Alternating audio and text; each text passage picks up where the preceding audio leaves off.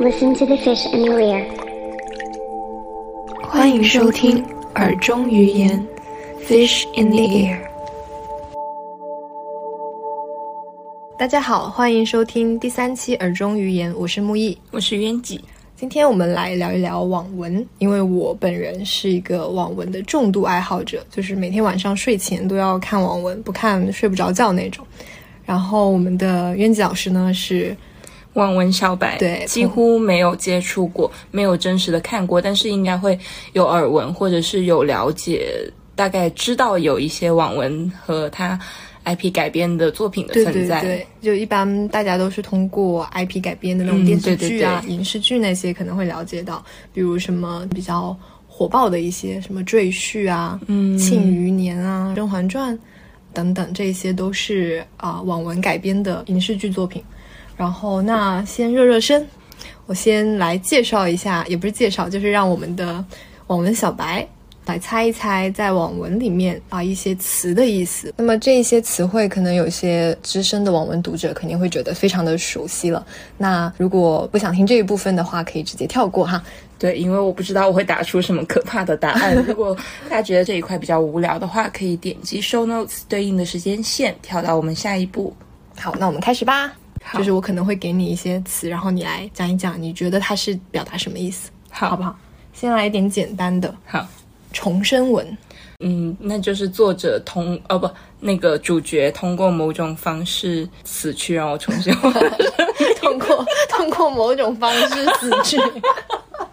就比如说什么，嗯，车祸，然后他突然间重生，变成了一个很强，或者是拥有特殊设定的人。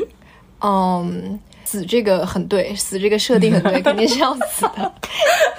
就是呃，主角他是死了，然后但是死的原因呢有很多种，然后也不会、有的时候会具体描写，看这个死的这个剧情在故事里的重要程度。嗯那一般是说他重生是回到几十年前或者十几年前，那跟穿越有什么区别？穿越就是穿越到不同的时空，穿越到不同的人身上。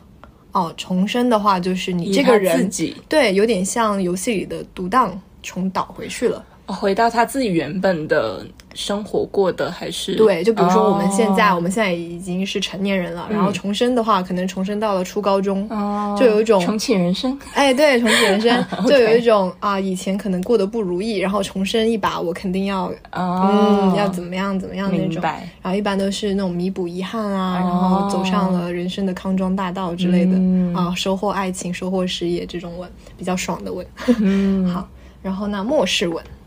末世所有人都在面对一个世界末日的灾难嘛？对，嗯，可以可以理解。末世的话，就是可能会有丧尸的设定，哦就基本一般都会上丧尸，然后环境问题之类的对病毒啊、嗯感染之类那些。明白。啊，然后系统文，系统文，对，他自己有一个自己的体系是吗？有一个世界观，像什么哈利波特什么的那哦种。那不是，那不是啊、就是系统文一般指主角有一个系统，就是他的脑子里或者他身体里存在一个系统，这个系统是可以帮助他，给他提供一些资源，或者是可以升级的，打怪升级的。啊，就是他自带一个，对，有点像金手指那种感觉。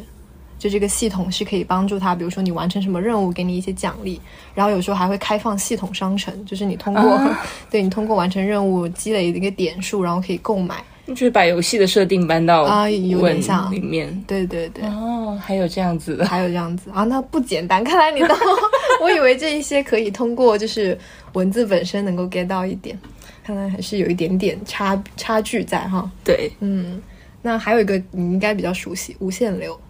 哎，无限流它就是说你是不断的会重复那那不是，那那个重复它是重复，就是像那个前几年那个国产剧，就是白敬亭开端，啊，对开端那也没有，前几年，好像是去 年吧。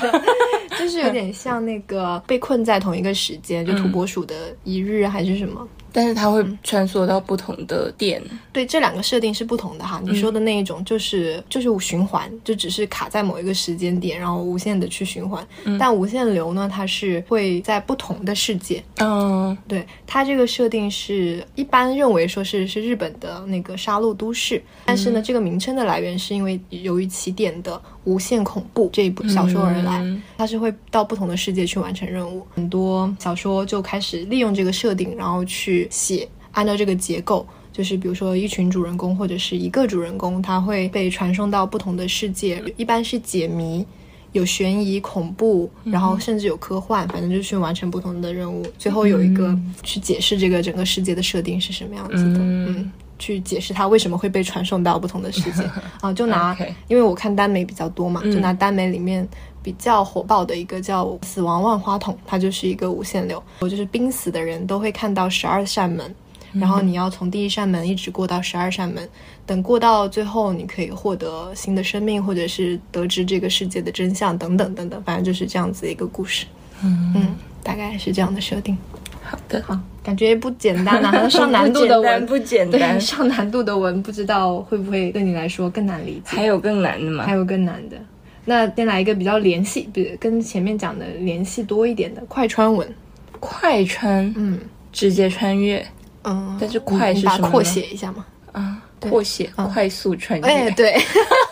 快速是什么呢？快速穿越就是它一个文里面不只是穿越一个世界，它会穿越不同的世界，跟无限流有点像，但是呢，就无限流它可能会更偏向于悬疑恐怖，然后快穿的世界无所谓，就是你可以融合各种各样的元素进去。它就是一个自由的，可以穿梭在不同的朝代。对不同的朝代、不同的时空、不同的设定，甚至对你可以穿到古代、现代，哦甚至未来，然后也可以是不同的一些设定，很强大，很强大。快穿对，然后快穿呢，有时候也会跟系统一起，嗯，就系统文，因为你有系统，它的设定可能是你有系统，然后你才能够穿越嘛。嗯，嗯，就大概是这样。种田文，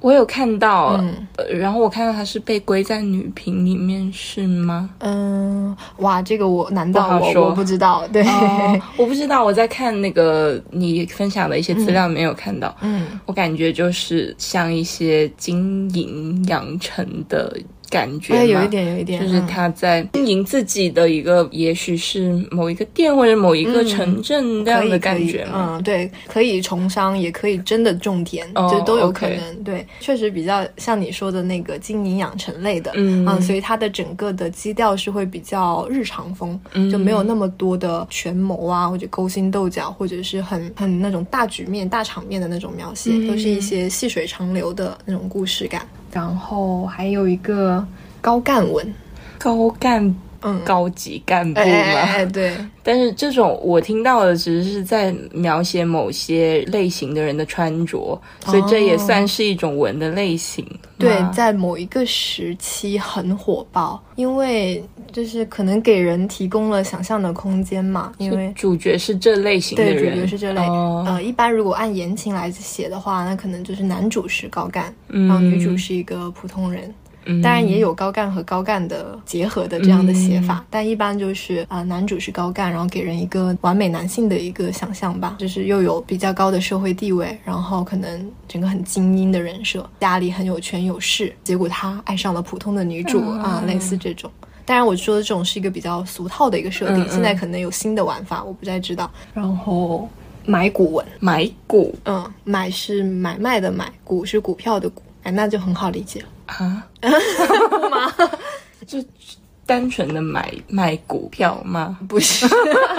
你可以，你可以，就是有一些股市大亨呃没有，那那个可能算是基建或者是种田啊、基建文吧。买股是什么？嗯投资吗？哎，可以可以，就是有这样的行为，你可以把它就是跟日常生活中可能会听到的一些词联系起来。就是有些时候形容一个男性，他可能现在看起来一般，但是他未来发展很好，所以可以把它称之为、潜力股。哎潜力股，对，就这种股，哦嗯，股就是这个意思。那就放在小说的语境当中，你猜一猜它是哦，所以这个古是指男性为多居多，是吗？那就是女主是女性，然后她挑中了一个平平无奇的男性，然后她逐渐这个男性变成了一个比较完美、比较理想的她的对象 吗？不是？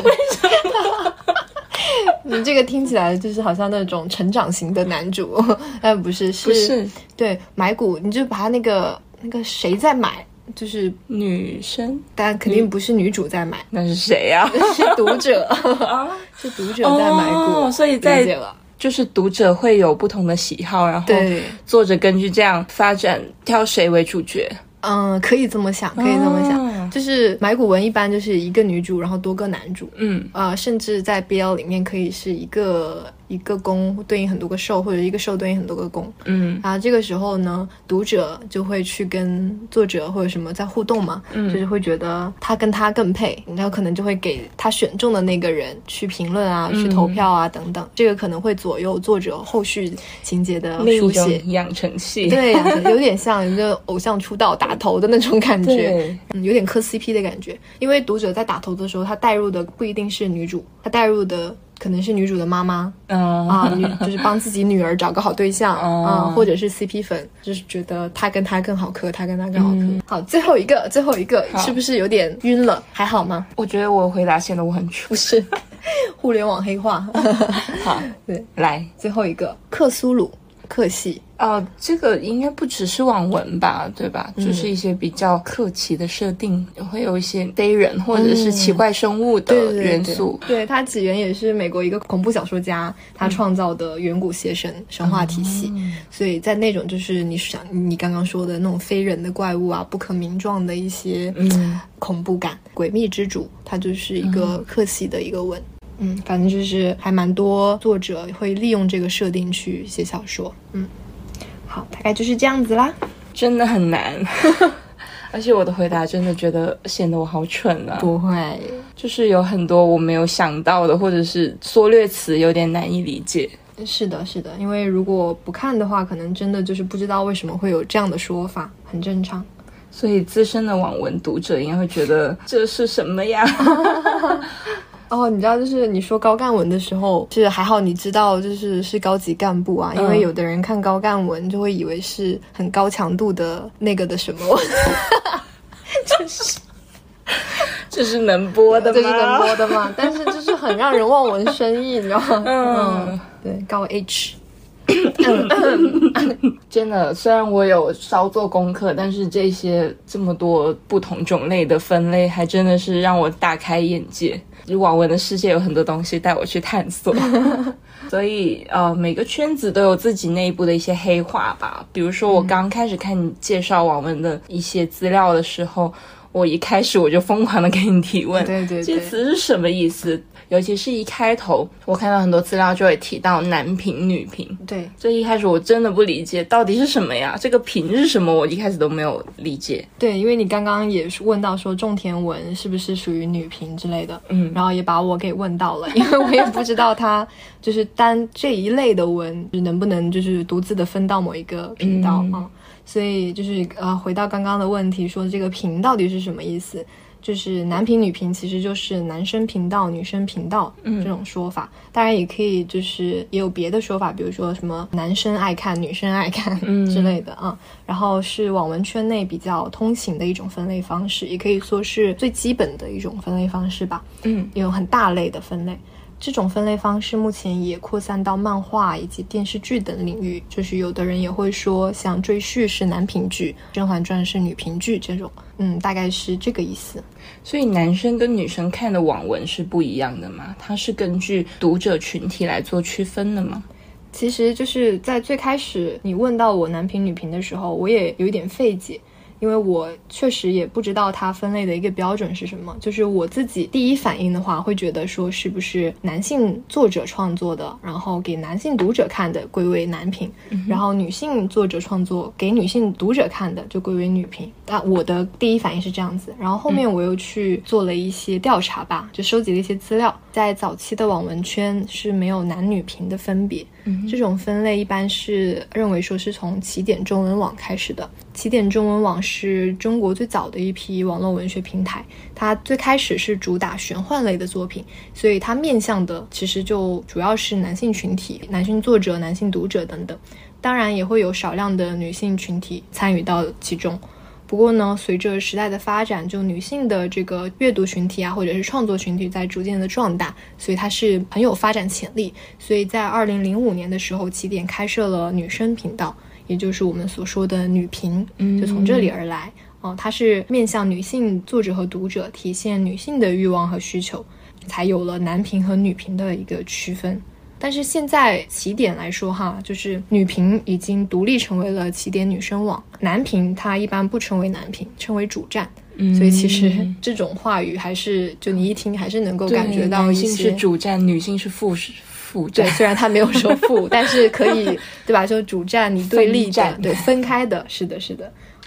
还有一些平台就是只侧重于发展某一类、某一个频道，就比如说像晋江文学城，我看的比较多的，嗯啊，然后红袖添香啊、潇湘书院啊、云起书城这一些，都是只专注做女频的网站，就它里面的小说创作都是面向女性的读者。所以，如果你去看他们这些网站，就不会有说什么男生频道、女生频道，嗯，它的分类就是会更加的具体化。比如像晋江文学城，它就分的可以按性向分，就比如说耽美、百合，然后言情或者无 CP 等等，就它不会说是男生女生了。所以呢，从刚刚这样看来的话，男频和女频的分类标准可能就是按照读者群体和作者群体的性别而来的。不过从我个人的网文阅读体验来看，这种标准。似乎没有那么严格，因为我们也看到很多女性作家在创作男频的文章，也有很多女性读者去看男频的文。就比如像很火爆的《全职高手》，它是发布在起点中文网的嘛，但是呢，它很多女性粉丝，嗯，非常多女性粉丝去看，很多读者也会觉得它是女频女频文啊，怎么就不能是女频文了呢？女生爱看，对，很多磕 CP 的。嗯，磕到是一件再普通不过的事情了。对，然后呢，再反过来说，女频文的话，就是也有很多耽美文是男性作者创作的。嗯，比如像我比较熟知的飞天夜翔，他就是一个男作家。嗯啊，当然了，女性看男频和男性看女频这个人数根本没有办法比较。对，这个我们后面可以再继续的聊。啊，有学者也研究过，就是说，如果想要区分男频女频，可能要涉及很多方面的考虑，比如说作者、文本、读者等等。就如果客观的来说，可能是要看刚刚讲到的作者和读者的性别，嗯哼，然后以及主角的视角，就是以谁以哪一个性别为主角，嗯啊为主角。然后另外偏主观的，可能就是主线，它是以感情线为主，还是以事业线为主。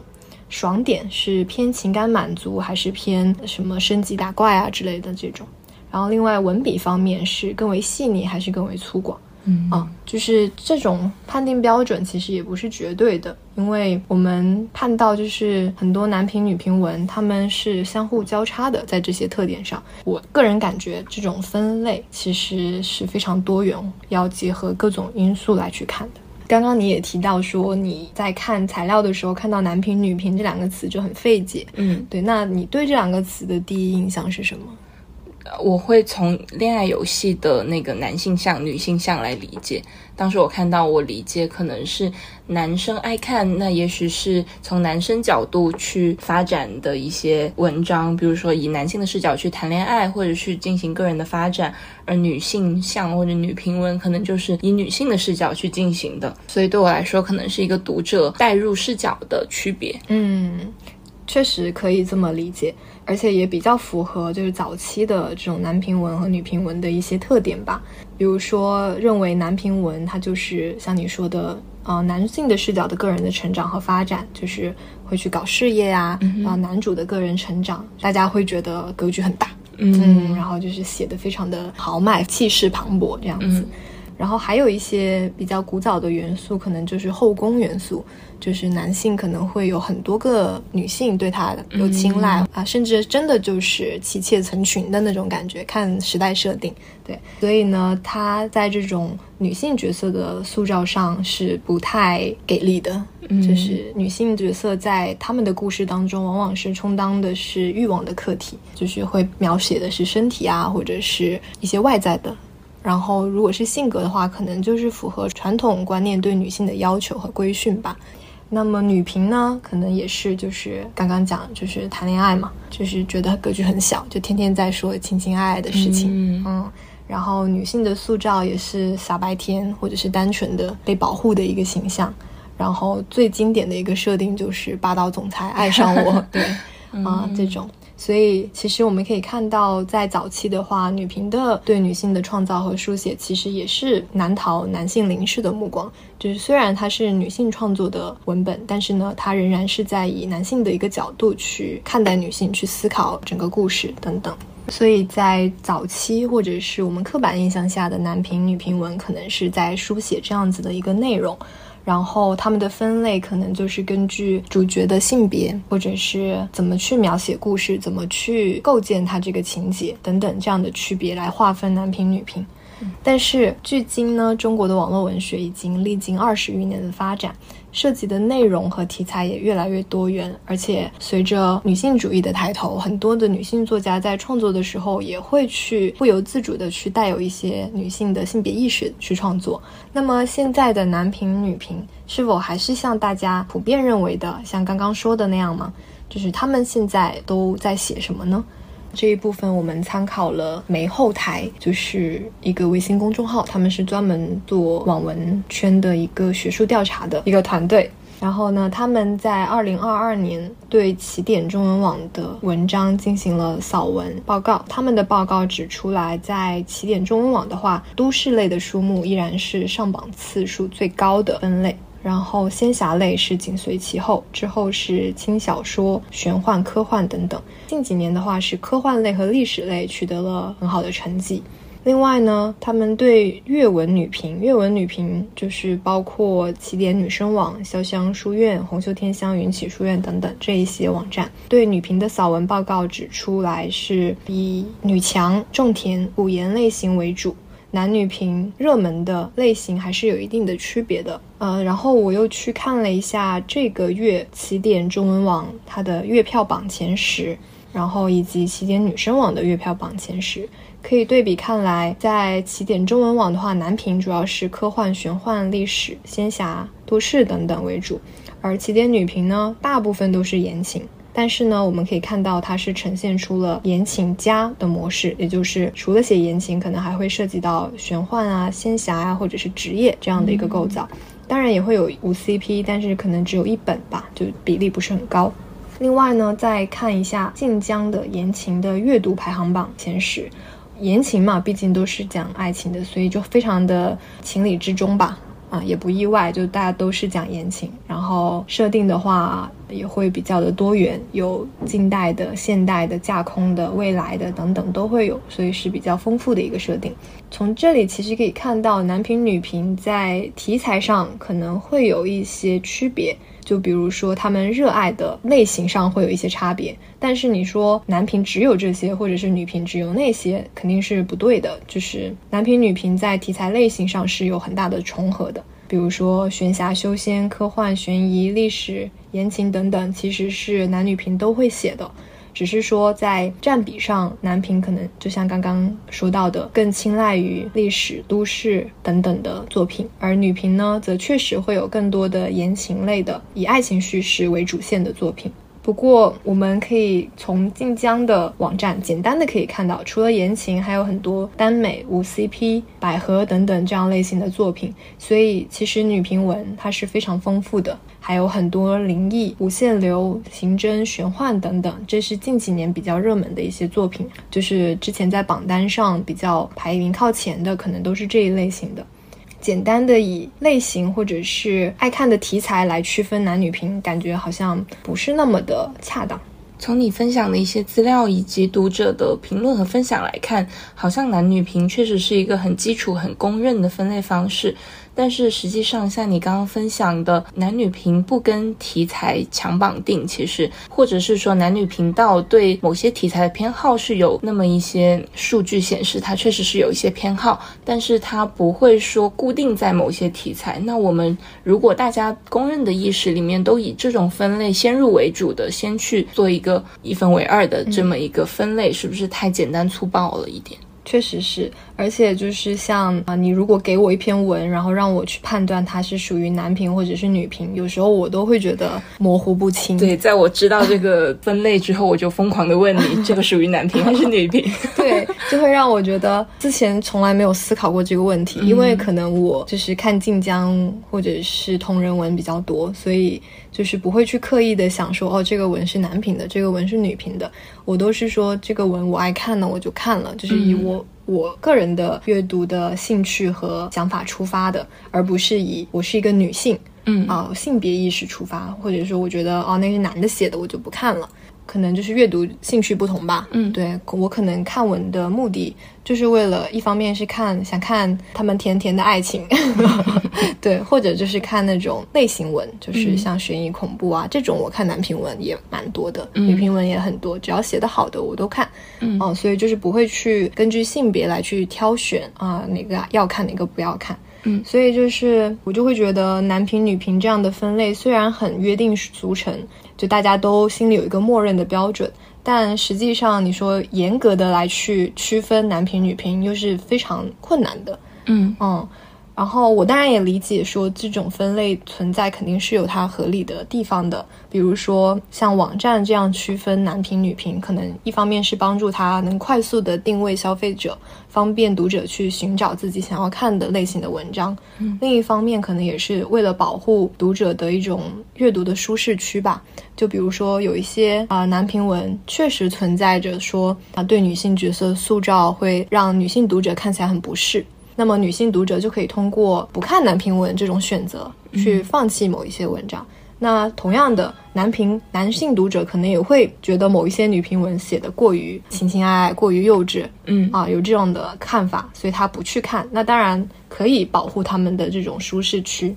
不过我觉得这也是一种性别刻板印象的体现吧。对，这种分类会其实让可能喜欢某种类型的人，他永远的就待在这个地方。你把它限制住了之后，他反而对一些更广阔的、不属于、不强落于这两个分类的其他的一些类型的文，反而可能对这些文这种分类是不公平的。是的，我们认同说男频女频这种分类是有其合理性的，但是我们也觉得男频女频这样的二元区分其实也有阻碍网文的发展。就是你写网文肯定是希望看的读者越多越好嘛，无论是作者还是平台，他都希望有越来越多的。读者来去看他写的文，多多益善才能多赚钱嘛，才能有更好的发展。那如果分了男频女频，女生不去看男频，或者男生不去看女频，那这样其实有屏蔽掉或者阻挡到一些读者，所以其实不利于整个网文的发展。我个人是这么觉得的。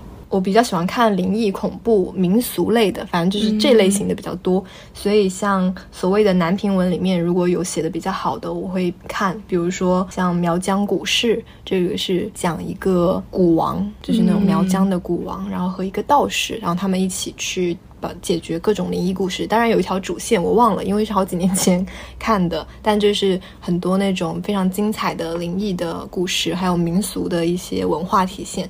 啊，里面我有印象，就有讲到广州的荔湾广场，就是那一个啊比较著名啊。另外还有一个就是我有一座恐怖屋，好像现在改名叫我有一座冒险屋啊。然后里面的男主也继承了他父母的一个鬼屋，通过各种完成恐怖任务，然后去升级鬼屋，去获得道具啊，然后收编各种鬼怪啊，比较有趣的一个故事。所以像这种所谓的男频文。我们发现，其实也是脱离了我们对男频文的一些刻板印象的，就觉得好像也没有说有什么后宫元素啊，或者是让女性读者看起来很不适的一些描写。所以就是还是要看作者本身的比例，或者是他怎么去塑造这个人物，怎么去书写这个故事。然后像女频文的话，我看的会比较多一点。初中就是小时候可能会看言情类的比较多，但那个时候因为我没有办法就天天上网嘛，对，所以那个时候其实是看纸质书会比较多一点的。那个时候还出版了蛮多言情小说的，像什么《非我思存》的作品，《假期如梦》啊，《来不及说爱你》，好像都有都有改编成电视剧。你可能没有看过，我看你表情很疑惑。对，但是我有看过同学们看什么《天使街二十三号》，是这一类型的，是这一类型。对，然后还有什么顾漫的小说，嗯，就是《何以笙箫默》比较火爆的一篇。之类之类的，反正那个时候就看纸质书为主。那个时候，那当然这一类的作品就是嗯，我们传统印象中的女性女频小说的主要的一些写法吧，就是肯定是讲言情的，肯定是讲男女的爱情的故事。后面就是看耽美会比较多，嗯，但是呢，可能会有题材上的偏爱，就像刚刚提到的，会主要是看悬疑推理。然后恐怖灵异这种，像什么无限流啊，最近比较火爆的都会去看，所以就会发现说，现在的女频文其实它融入了越来越多的元素，它也会去书写我们传统意义上觉得是男频文才会去写的内容，比如说啊悬疑或者是恐怖类的，现在女频都有很多精彩的创作，甚至科幻也有。我好像看到说那个小蘑菇，它是一个科幻类的设定，但我没有看，但非常的火。好像还获得了那种科幻文学类的大奖，嗯，所以其实，在这一部分，我觉得是女性作家在不断的进步、不断的在发展的。南京师范大学的李伟教授就对二零二零年至二零二一年女频网络文学的叙事结构进行了研究，他的研究发现，女频文其实经历了叙事方式的一个转变。首先是对美貌叙事，在早期呢，女频文可能会对女子的美貌。进行很多的描写，去展现她是柔美的，就有很多关于她样貌啊、穿着的一些大一些描写。但是呢，现在可能这种会越来越少了，开始省略掉这种对于样貌、对于身体的一个叙事，甚至呢，可能还会对女主的一个外貌呢进行一些普通话的一个处理吧，就不像以前一定要写成她很白很美。可能现在也可以接受她是肤色比较黝黑的，或者是长相比较普通的女性了。另外就是对女性角色的塑造上，以前可能女性角色就是比较处在被动的一个地位，被保护、被争夺、被凝视的这样的一个客体的位置。而现在呢，对女性角色的塑造可能会更加的主体化，会是一个行动者的一个身份，主动的一个地位。第三点就是在情爱叙事上，以前可能就是单纯的描写谈恋爱，描写男女主之间的感情，但是现在可能更多的会去描写事业线，而男主是恰好跟这个事业相关，所以顺便跟男主有了互动等等，所以可以看出现在的一个叙事会更加的凸显女性的地位、女性的主动性和独立性。当然，也不可否认，女频分类的这一出现，其实也恰恰体现了女性阅读群体的崛起，可以理解成女性想要去争夺话语权的一个体现吧。但是呢，这样的分类其实在某一种程度上也加剧了性别认知的固化。对我同意你的说法，而且我觉得可能我们在分类上，如果以题材为第一分类，是不是对读者去选择文章，或者是对网文写作的发展会有更自由的一个空间？就是它不是先带入我是要写给男性读者看，我是要写给女性读者看，或者是说读者在选文的时候，我先从视角出发去圈定这个选文的目的。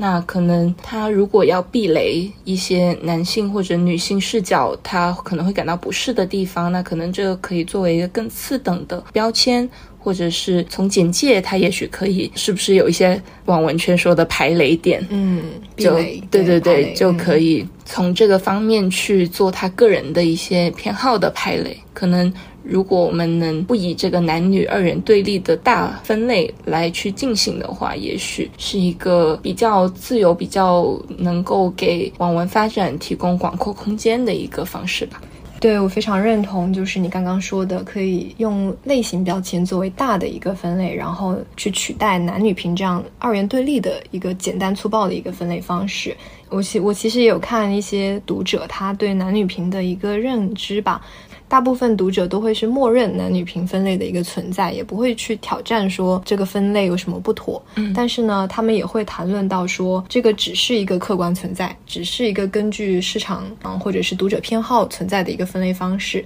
然后你去选择看什么文，那就是你个人的选择，而不是根据性别出发等等。所以他们其实也是在想要去抛开这个性别的认知的固化，来去选择看文。就他们虽然这么说，但他们也会讲说啊，男评文都是一些比较格局大的一些事业线为主的，然后女评呢就是谈恋爱的，可能情感描写更为细腻的等等。他们也会有这样的一个刻板印象或者是一个固定的一个认知了，认为男评女评都有自己的一个写作模式。但实际上这不是也在去区分限制了女性的一些选择。是的，甚至说是认为女评创作的就应该是这样子，或男评创作就应该是那样子。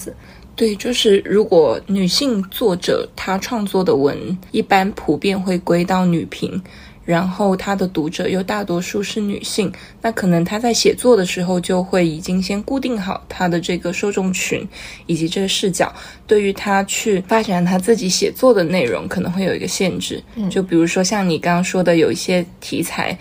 那如果他想到我只能在女频，那女频的读者也许对情感线的需求更多，嗯，那可能呢我就要为了市场，我要着重更多的笔墨在这里去吸引读者。那对于他发展他自己本身那个故事主线或者类型的部分去磨练那一块，可能反过来是一种限制。是的，我就你说到这里，我就想到一篇一个无限流的女频文，叫画布。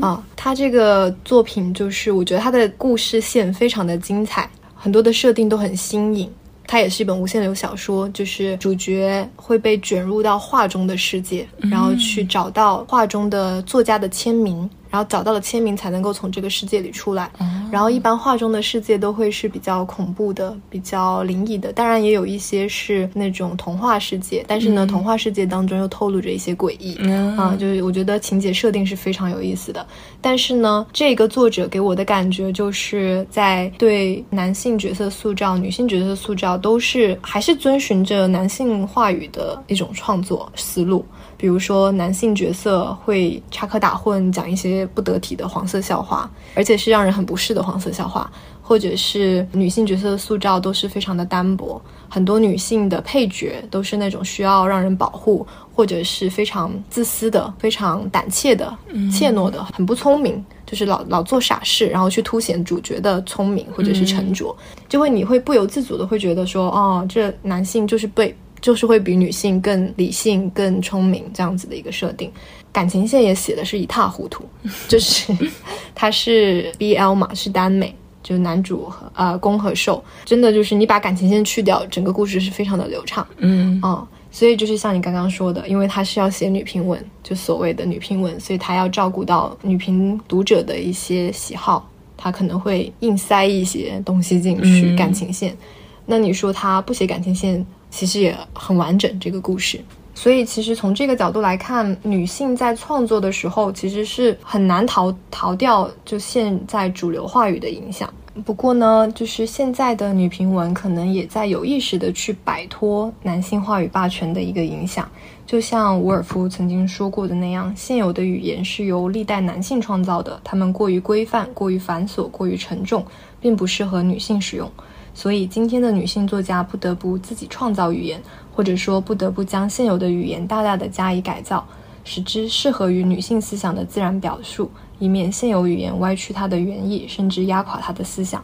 其实放在网文世界也是一样的，很多女性作家或者是女评文的创作者，她会有意识的去去打破原有的一个话语霸权，但其实有些时候还是蛮难做到的。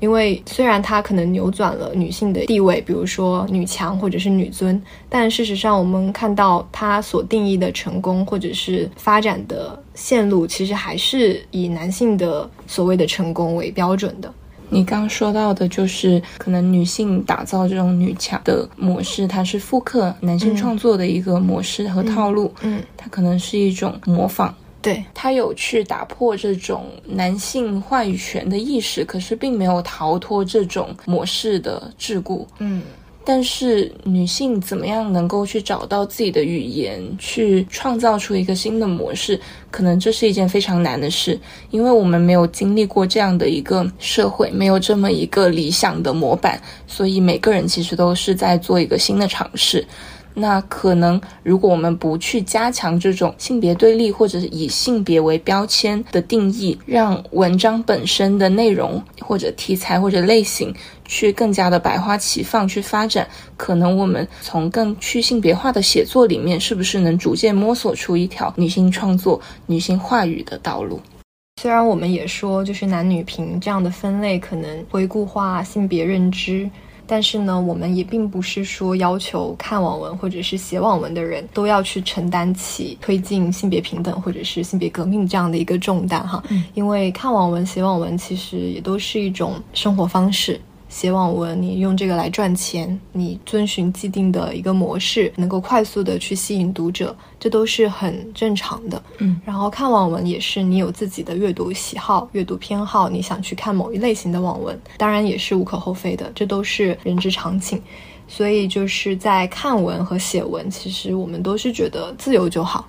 按照你自己想做的去做就可以，只是说在平台或者是整个网文行业再去进行文章分类的时候，可以不用再去像以前一样进行一个二元对立的男性或女性性别这样的分类，而是像刚刚啊我们讨论到的，可以用类型来去区分。对，嗯，然后去给读者提供更多的信息，让他们了解到这篇文到底是什么样的一个类型。然后他们可以自己去抉择要不要看。那么如果看到说不是的，那你关掉就好了嘛，对吧？对，不看就好了，也没有什么大的损失。那么这一部分呢，我想用刚刚提到的南京师范大学李伟教授论文的总结来进行一个结语吧，以二元结构的对立来指认彼此特征的失效。证明旧有的男女平分类方式中所固着的性别框架难以同当下的频道内涵相适应，由此出现一系列局域裂缝。那些被散逸在外的难以冠名的意义含混不清的作品频频出现，提示着我们以性别为频道分野这一归类样式亟待被重新审视、清理、扩容。或许有文化传统所塑造的想象方式难以骤然逆转。立即取消这一性别分类方式所带来的模糊与混淆，也并不能有利于当下的现实。内部拓宽、自我赋权，更有助于性别认知的演进。从你刚刚分享的数据来看。男评文和女评文月票榜前十，他们得到的月票数其实差距还是蛮大的。是的，比如说，看你刚刚提到的起点男评文第一《临近行者》，它有七万多的月票。是的，但是女评文第一叫《退下让朕来》，它只有三千多的月票，所以差别还是蛮大的，四位数和五位数直接多了一位数。嗯。可是实际上呢，根据数据来看，中国网文读者男女比例其实是差不多的。我虽然没有找到二零二二年或者是更新的一些数据，但是我有看到二零一六到二零一八年的数据，其实男女读者比例差别没有太大。男性读者稍多一点，占百分之五十多，而女性读者也有百分之四十多。嗯，所以男女读者这个群体的数量比例其实是差不多的。嗯，那为什么男女平文它的那个月票可以体现它的一个受欢迎程度，或者是读者的数量群差别会这么大呢？刚刚也有提到说，其实女性读者看男评文还蛮多的，但是相反过来，男读者去看女评文真的是少之又少。因为感觉好像就是男生会，一方面是他们可能看女评文，但是不会分享出来，就是会觉得说自己看女评文会不会被认为太娘了，或者是说不够阳刚，嗯啊，就就就天天看那些情情爱爱的，可能会被人审判吧。嗯，另一方面，可能有些男性读者就是天生。天然的就会觉得女评文写的就是那种低人一等的，对，嗯，可能他就不愿意不那么重要的事情。是的，然后女性读者相反过来，可能她一直处于一个次要的地位，嗯，呃，整个社会的一个大环境来看，可能是不是有一些女读者去看男评文，会觉得男评文的题材一是更丰富，或者是他们被认为是格局大，嗯，那我作为一个女性，我也可以格局大，就是。可以去被认可的。对，而男性去往更次要一等的这个题材去向下，可能就没有那么容易去兼容。是的，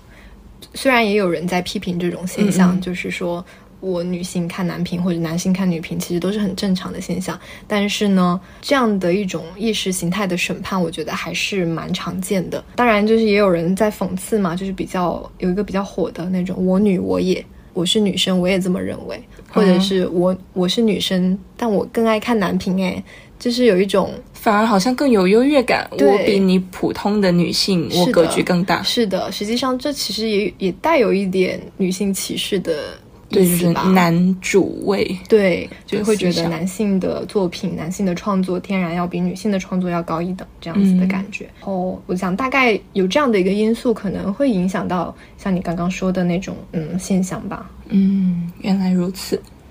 刚刚我们分享了国内网文读者的男女比例，我们现在来看看海外网文读者的男女比例。根据艾瑞咨询发布的从二零一九年到二零二一年的三年的中国网络文学出海报告来说，海外读者的性别比例悬殊还是比较大。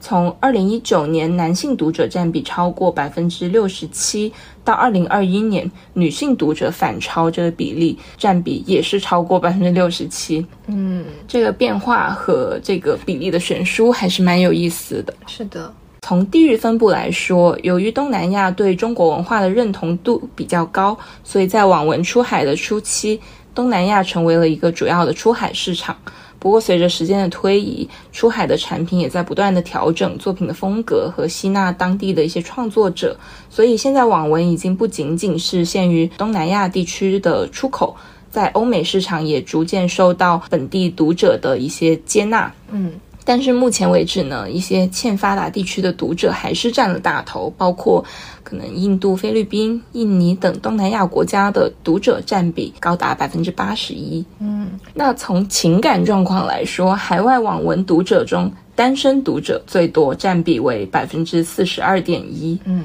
从学历来说，本科以上学历的读者也占最多，占比高达百分之五十八点七。嗯，所以我们可以看到，中国的网文现在在全球市场还是比较受欢迎的。比如说，以美国 iOS App Store 为例，根据 Sensor Tower 的数据，在图书类别中最畅销的前五个 App 里面，其中有三个有中国背景，嗯，包括像 Dreamy、Good Novel 和 Web Novel 这三个都是中国的网文企业，嗯在海外去建的一个 App。嗯，在二零二二年，中国的网文作品也首次被收录到大英图书馆的中文馆藏书目中，总计有十六本的网文被收录到大英图书馆。所以这可能也看出来，中国的网文本身已经逐渐成为一种比较重要的当代文化现象和内容产品。嗯，网络上大家也有说，世界四大文化奇观：美国好莱坞大片、日本动漫、韩国偶像和中国网文。嗯，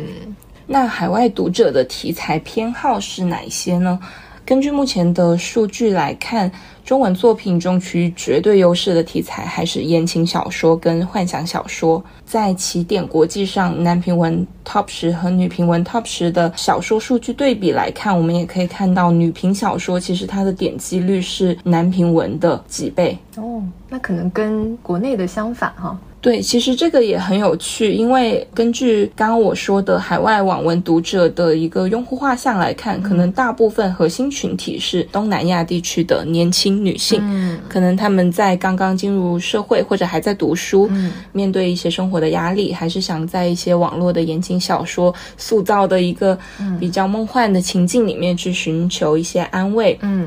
网文成为他们短暂逃离现实、寄托幻想和表达欲望的一个独特载体。嗯那可能这跟前面被入选那个大英图书馆的一些书目，它有些区别。是的，我简单去做了一些调查，十六本当中只有三本是所谓的女评文，就是是女性书写或者是以女女性为主角的文章。然后两这三本里面，其中两篇是古代言情，另外一篇可能就是女强文，就不走那种传统的情感线的那种。是实际上在市场上受欢迎的是女频文，嗯可是受到这种官方认可，嗯，被认为代表中国文化的反而是男频文居多。嗯是的，